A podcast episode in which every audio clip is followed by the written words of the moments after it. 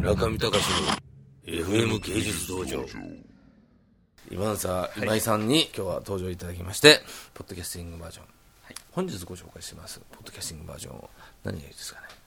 えー村上さんが最近ご覧になった DVD1 本あげていただいて、はい。お願いします。これあの今運さの方はずっとこういらっしゃった方がいいんですかねこれは。本来はならばいないんですけれどもじゃあたまに合いの手を入れていただくような形になるんでしょうか？どういう進行になるといいと思いますかこれ？じゃあ愛の手ぐらいは入れさせていただいてよろしいですか？はい、ありがとうございます。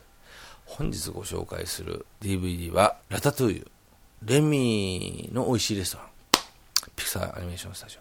私、あの、この番組でですね、以前、ロッキー・ザ・ファイナルの、えー吹き替えがおかしいという話をさせていただきました。きあの、今運さ様はあれですか、あの、飛行機で映画を見るタイプですか、それとも寝ちゃうタイプですか？僕はあの映画を見ますね、うん。大体同じ映画をうん。見て、うん。何度も泣くという。ああ、なぜあの飛行機上で泣いてしまうんでしょうかね。結構やはりひ一人の自分の世界に入り込めるというのがあるんじゃないですかね。なるほど。え気圧の関係とか関係なく、ーはい。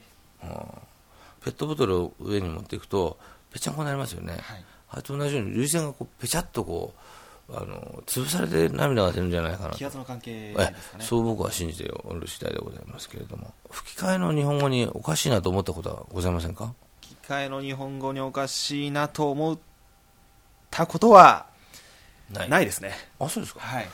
いやもうロッキー・ザ・ファイナルのね、ええ。穴で行われたね吹き替え版はね歴史に残る変な吹き替えだったんですよ。そうなんですか。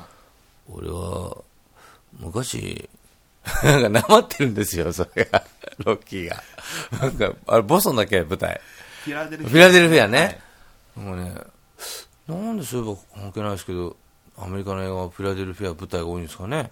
独立の地ということなんですかね。ああそうなんですか？あすごいマウンサーすごい額になるところを今。ありがとうございます。ちょっと説明してください。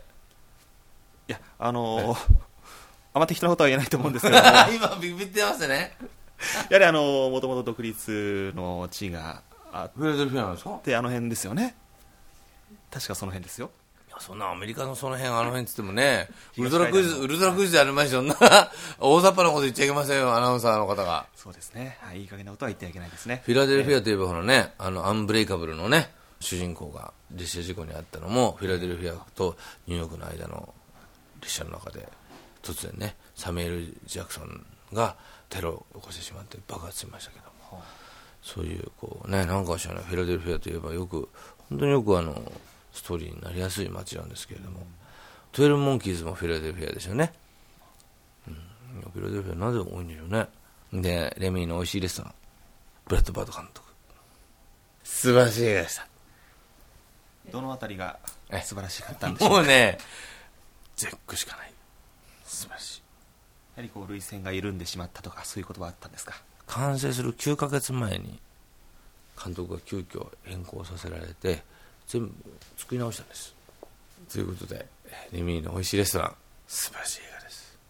ぜひ皆さんご覧になってください。えー私のピクサーベスト3発表です。第1位、トイストーリー2。第2位、トイストーリー。そして第3位が、えーミスターインクレブルデブルと。レミーはどこ行っちゃったんですか？レミの美味しいレストランは、えー、残念ながら第4位に、もうすぐベスト3ということで第4位になってしまうような、まあそういう評価だと。しかし素晴らしいピクサーアニメーションスタジオ。